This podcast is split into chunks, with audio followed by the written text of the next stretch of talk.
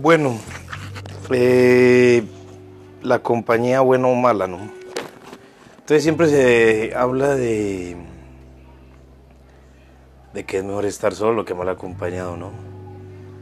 Pero en una parte del libro de Eckhart se habla de vivir el momento presente, ¿no?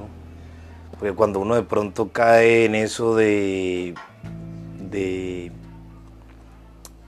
acelerarse a vivir el futuro o aferrado al pasado, pues obviamente hay desgaste en tu mente, ¿no? Porque el uno te puede atormentar si tu pasado no ha sido tan bueno. Y el otro puede causar esa sensación de ansiedad, de querer que llegue ya o muy pronto. Entonces ahí se pierden la noción de ese presente, de ese aquí, de ese ahora. Y no es tanto la compañía si es buena o mala, sino lo que se está viviendo con esa persona. Hay una frase que hay mucho en Facebook, en Instagram, que dice lo siguiente, si no estás con el indicado o la indicada, pues disfruta igual, y es la verdad. Se trata de vivir ese momento presente que se tiene, porque es que recordemos que no se tiene otro momento. El mañana es incierto, porque hoy mismo podemos fallecer, no podemos estar, y ya el mañana para nosotros puede ser algo relativamente fugaz. Entonces no es tanto con qué compañía lo vives, sino cómo lo vives, cómo lo aprovechas, cómo lo disfrutas y las sonrisas que sacas de tu vida de lo que haces, de lo que te apasiona.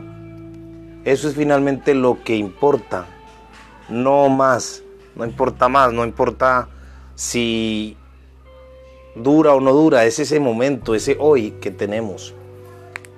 Y, muchas veces lo perdemos, peleamos, los rencores, y no nos damos cuenta que la vida se esfuma, que la vida puede terminar en un segundo, en una calle, en un hospital, en una cárcel, e incluso desaparecido, secuestrado. Entonces de eso se trata la vida, de vivir la compasión con intensidad. No importa con quién estés, la felicidad depende de ti, no de la compañía, del viaje que escojas y cómo decidas vivirlo. Te deseo una feliz tarde, no se te olvides este podcast es La vida es un viaje. Yo soy Jefferson Rodríguez. No se te olvide sonreír y no se te olvide siempre ir vestido de optimismo. No sabes a quién le puedas cambiar la vida. Que estés bien.